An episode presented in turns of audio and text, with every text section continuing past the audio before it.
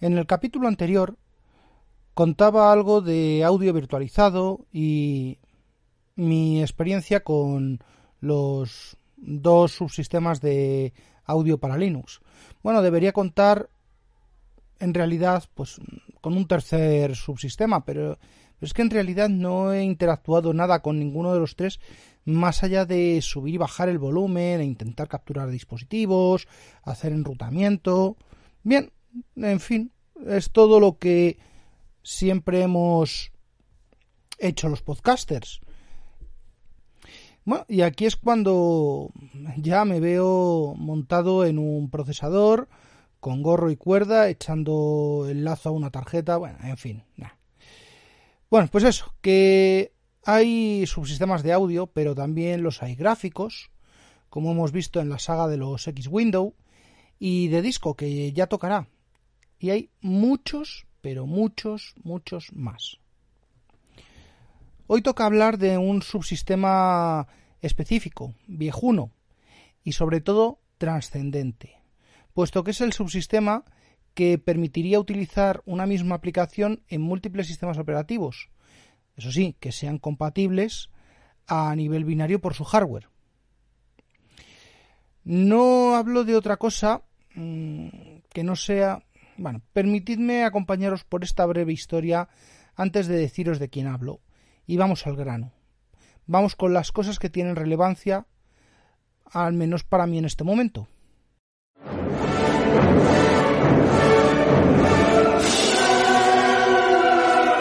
Bienvenidos a Yo Virtualizador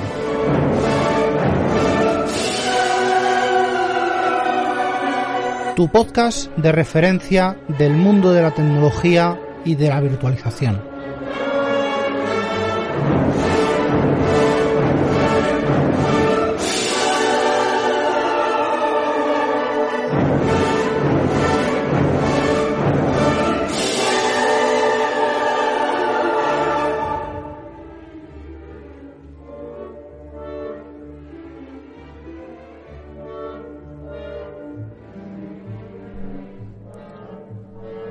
Como ya he contado en WinTablet, estoy haciendo un esfuerzo por ampliar mi base de sistemas y también gracias a la comunidad de usuarios de Telegram en t.me barra yo y en, concreto a Caleidoscopio que me ha picado a ver si empiezo a tocar eh, BHI, BH, no sé cómo se pronuncia esto, que es un hipervisor en BSD. Otro, bueno, otro em, hipervisor, sinceramente, que desconocía totalmente. Bueno, pues eso, que actualmente para aporrear el teclado tengo ya cuatro o más familias de pantallas negras diferentes con diferentes lenguajes. Por un lado tengo en Windows CMD, el Command Com de toda la vida, heredado de aquellos tiempos, y PowerShell, que viene de .NET. Tengo también en Windows a WSL y Sidewin.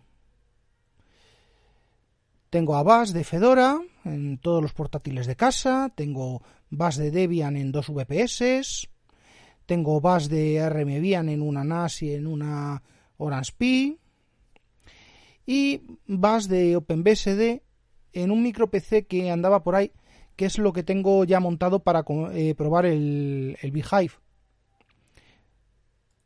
Ah, y por cierto, también tengo SH de NetBSD en un router que, bueno, de momento es una máquina virtual, pero de momento.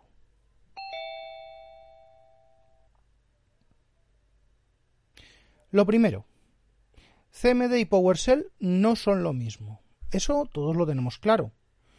Y yo voy a decir una burrada que hará sangrar a alguien. Yo los veo como dos distribuciones diferentes. Eh, sí, como si hablásemos de que eh, con CMD hablo un dialecto evolucionado del MS2, con sus comandos internos y externos, y con PowerShell tengo otros comandos y los internos que no existen, bueno, pues hay que reimplementarlos.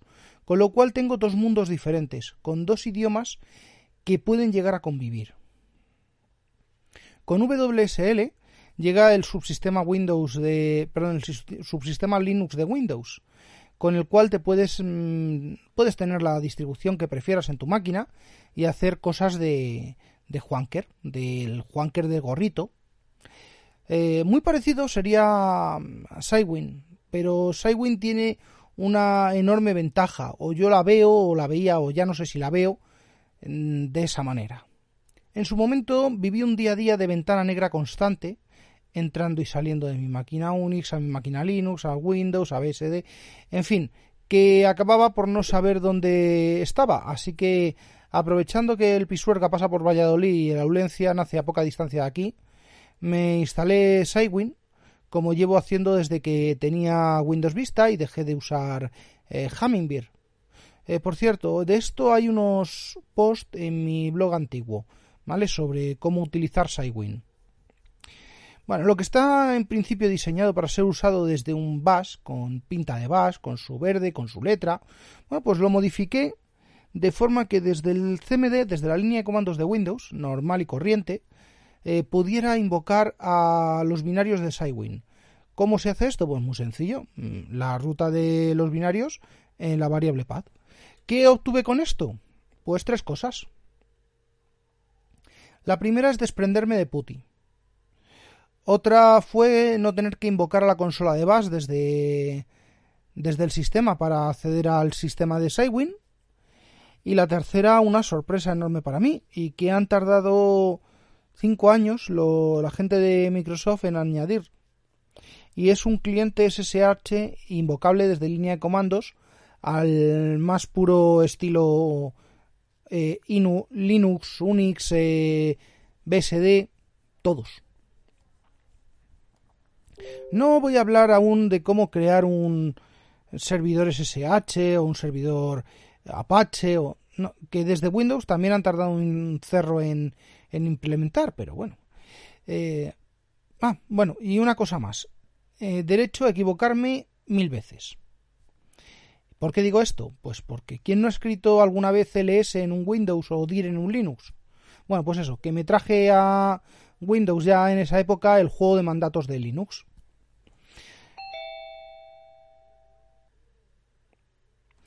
En cuanto a Bash, vamos a ver, mil respetos. Es el Born Again Shell de toda la vida, con su potencia y su historia, y un intérprete y entorno majete. Lo que falla es que hay que saber en cada momento en dónde estás o a quién le rindes pleitesía. Y sí, es lo de siempre, las historias de las distribuciones, ya no lo digo yo, hacen falta menos distribuciones y más software y más pruebas y, en fin, más alma y menos, bueno, en fin, que ve caliento. Para mí, el tener que estar constantemente entre dos eh, familias grandes de distribuciones, como son Debian por un lado, que eh, yo, yo quiero, pero no me deja y el conglomerado que forma Red Hat, Fedora, CentOS, Scientific, Oracle y SUSE por otro, que conozco casi como la palma de mi mano, me hace tener que estar pensando, ¿y dónde toco yo ahora la configuración? ¿Y este servicio cómo se llama? Pero lo peor de todo y más desagradable, la paquetería. Si hay un fuente con un nombre, ¿Por qué en los repositorios de Debian tiene un nombre, en los de Fedora todo, eh, en los de Fedora otro y el código fuente en origen tiene otro? Me encuentro con muchas más dificultades para trabajar con Debian que con Fedora, o Red Hat, o CentOS. Pero seguro que es por mí. Ya sabéis mi posición al respecto, pero repito, que seguro que es por mí que no tengo el espíritu Juanker adecuado. Con los BSD, me acuerdo con el chiste de asterisco BSDM, pero bueno, es un chiste interno. Bueno, tengo menos problemas y como aún los he catado poco, mm, pues poco puedo decir aún. Lo que sí he notado es que hay pequeñas y sutiles diferencias entre BAS y SH. Por cierto, también tengo que decir que me gusta Vi, no BIM, Vi. Y también Nano, Nano mientras pueda. Y sí, y sí, sale, sí sé salir bien de Vi. Bueno, ¿qué os voy a contar? Esta es la vida de un administrador de sistemas.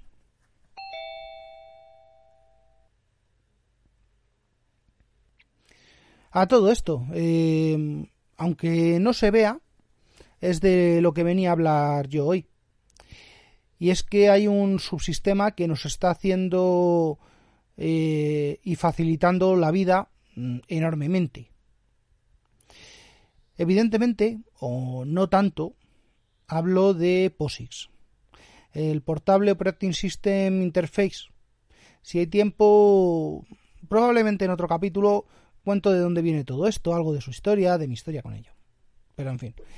Eh, POSIX eh, facilita y aporta coherencia entre todos o casi todos estos entornos.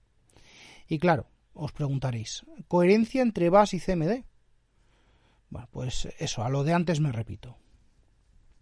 Hablo de coherencia al menos entre sistemas Unix y Linux. Herramientas con un mismo nombre que pueden aportar una, una información equivalente a, entre los sistemas que, donde se ejecutan. Bueno, pues POSIX es esto y mucho más, pero voy a empezar por aquí. Tanto en Linux, en cualquiera, incluido BusyBox, reemplazando como reza su ayuda a 103 123 eh, binarios, los LS, CP, PS, todos, todos, todos dan una información muy similar a los eh, originales. Incluso BSD, Xenix, Santa Cruz, eh, System 7, AIX, HPUX, Solaris, cada uno de su padre y de su madre, pero con un ancestro común. En serio, si un día me encuentro que uno de estos sistemas cambia la forma de trabajar, mm, por ejemplo de grep o de los visores, pego fuego al servidor eh, para defenestrarlo posteriormente y aunque mm, sé que sin éxito, buscaría el encorbatado causante de ese despropósito para que viera el producto de su esfuerzo. Como ya tarda en venir, pues ya lo saco yo. Sacaré al new de GNU BSD tiene su forma nativa de trabajar. Los comandos pueden usarse con parámetros, como es de esperar, pero esos parámetros siempre están en un formato. Dicho formato es monolítico y es así. Comando espacio parámetros ordenados de menor a mayor y todos juntos en orden ASCII espacio destino, espacio origen e incluso comando espacio churro operaciones y todo junto. Bien, por si no eh, me he explicado, esto será eh, PS espacio AX y es la forma de sacar la lista de procesos en, en, un, en un BSD. Bien, esto tendrá sus fieles. Pero bueno, tenemos también compatibilidad para trabajar con el formato de parámetros de GNU. Y es que en GNU cada parámetro lleva sus dos guiones delante. ¿Cómo es esto? Pues comando espacio, guion, guion, parámetro, guion, guion, parámetro, así hasta que no hagan falta más espacio destino, espacio origen. Oye, que también, y además, ¿sabéis quién usa mucho este formato? Pues sí, PowerShell con todos sus command lengths. También es muy común en Bash y cuando una herramienta de frontend genera procesos que manda al sistema, como por ejemplo Boxes o Beer Manager, eh, que podáis ver las líneas de comandos que genera con PS eh, con este mismo formato. ¿Vale? O sea, con dos guiones, parámetro, espacio, dos guiones, parámetro. Bien. Pues eso también lo hacen casi todos los sistemas de frontend. Pero el sistema que yo al menos casi siempre he usado y dudo que nadie pueda quitar en bastante tiempo es el sistema POSIX. El de los parámetros van juntos y con un guion delante. ¿Y cómo es esto? Pues es comando espacio guion, parámetro, espacio guion, parámetro, hasta que no hagan falta más, espacio, destino, espacio origen, o bien comando espacio guion, todos los parámetros juntos, espacio, destino, espacio, origen. Personalmente esta es la forma que más me gusta, esta última. Eh, me parece una limpieza sublime. Incluso la lectura de su código debería ser simple. Aquí puedo hablar de esto un poquito porque conozco un poquito del tema, aunque Rafa vendrá dentro de un tiempo y, y dirá que me desautoriza. Pero bueno, os voy a contar de dónde viene esto de los parámetros. Y es que en lenguaje C y en C ⁇ bueno, a ver, todos los lenguajes grandes tienen, eh, creo que salvo COBOL y RPG y Logo y Lisp, bueno, esos son ya, bueno, ya son reliquias. Todos los lenguajes grandes tienen eh, una forma muy parecida de trabajar con eh, parámetros. En C y C++ existe una función denominada main. La main va a devolver siempre un parámetro, ya veremos cómo se define, cómo se devuelve, y eh, puede recibir dos parámetros. Uno de tipo int, en mi época se llamaba argc, que es un entero con el número de parámetros detrás del nombre del ejecutable, y argv, que es un puntero a cadenas. Vale, no sé si esto es exactamente. Esto es fidedigno a día de hoy, pero es eh, lo que teníamos hace 20 años cuando yo programaba. Con esto lo tenemos fácil. Un parámetro me dice lo que viene detrás y lo que puedo usar de índice para ver lo que tengo que hacer. ¿Qué se hace con esto? Pues muy simple se recorre y se comprueban esos parámetros, que sean coherentes, que no sean excluyentes, que estén completos. Y si no, hacemos que main devuelva un valor raro y a lo mejor si me siento pues un texto a stdout o stdr diciendo no entres, no te enteras, consulta la ayuda. Vale. Hay funciones de texto para trabajar con esas cadenas, hay matrices, estructuras, para ver qué se hace, con qué, a quién y de qué y de todo esto y para qué. La idea es transmitir una realidad. Y es que no hay magia negra detrás de esos comandos que forman los lenguajes, sino que lo que hay es mucho trabajo. Eh, y hay un, no os imagináis la cantidad de trabajo que hay para analizar un parámetro de un comando de un mandato de un command len o por qué no de un script que también admiten parametrización en proceso por lotes. ¿Por qué se sigue manteniendo esta compatibilidad? Bueno, pues porque es un mal necesario en un mundo donde miles de capillas no tienen el concierto de una catedral. Pero es que yo no venía a hablar de esto. Vengo a hablar de que POSIX es eh, mucho más.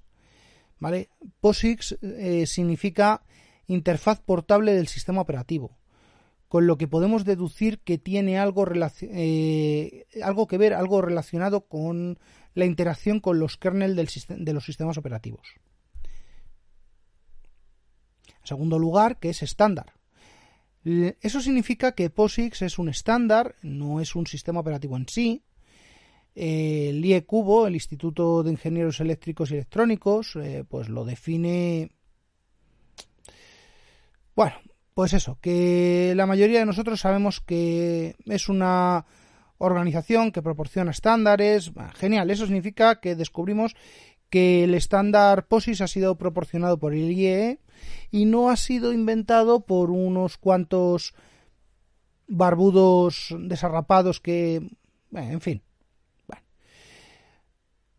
¿Qué nos trae esto? Pues nos trae un tercer punto, que es el API, que es la integración de, la interfaz de programación de aplicaciones.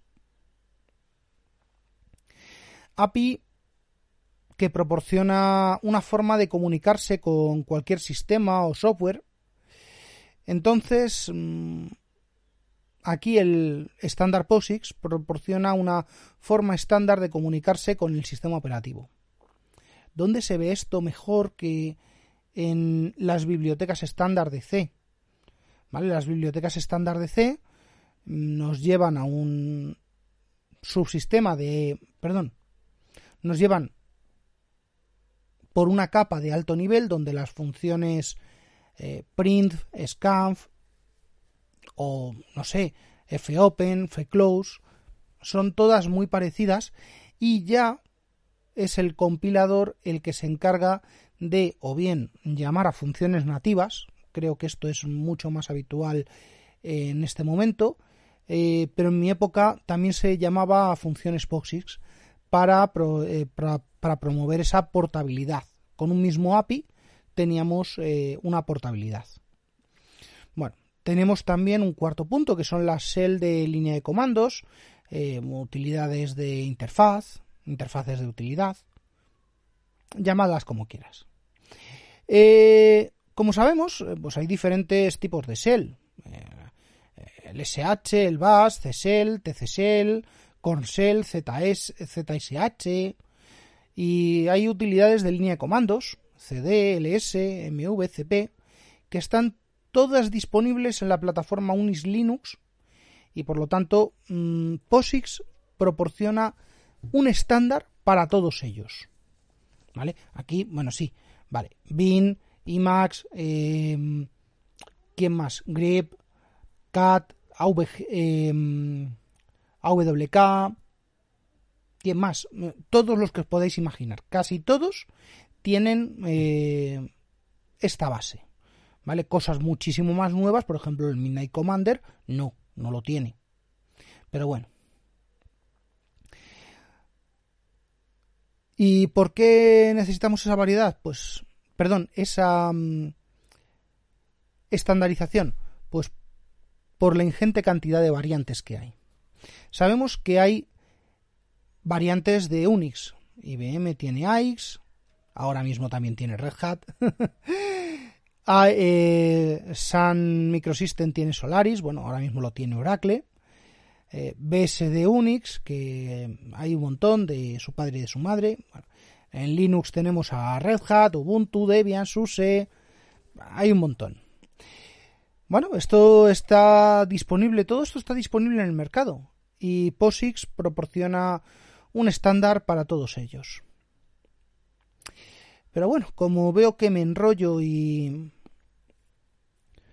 todavía queda material por desgranar, creo que he escuchado algún bostezo. Así que el resto para el próximo capítulo. Y hasta aquí el capítulo de hoy de Yo Virtualizador, podcast asociado a la red de sospechosos habituales.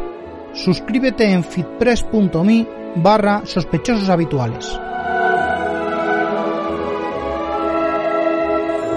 Para más información de contacto, suscripciones y resto de la información referida en el programa, consulta las notas del mismo. Un saludo y hasta la próxima.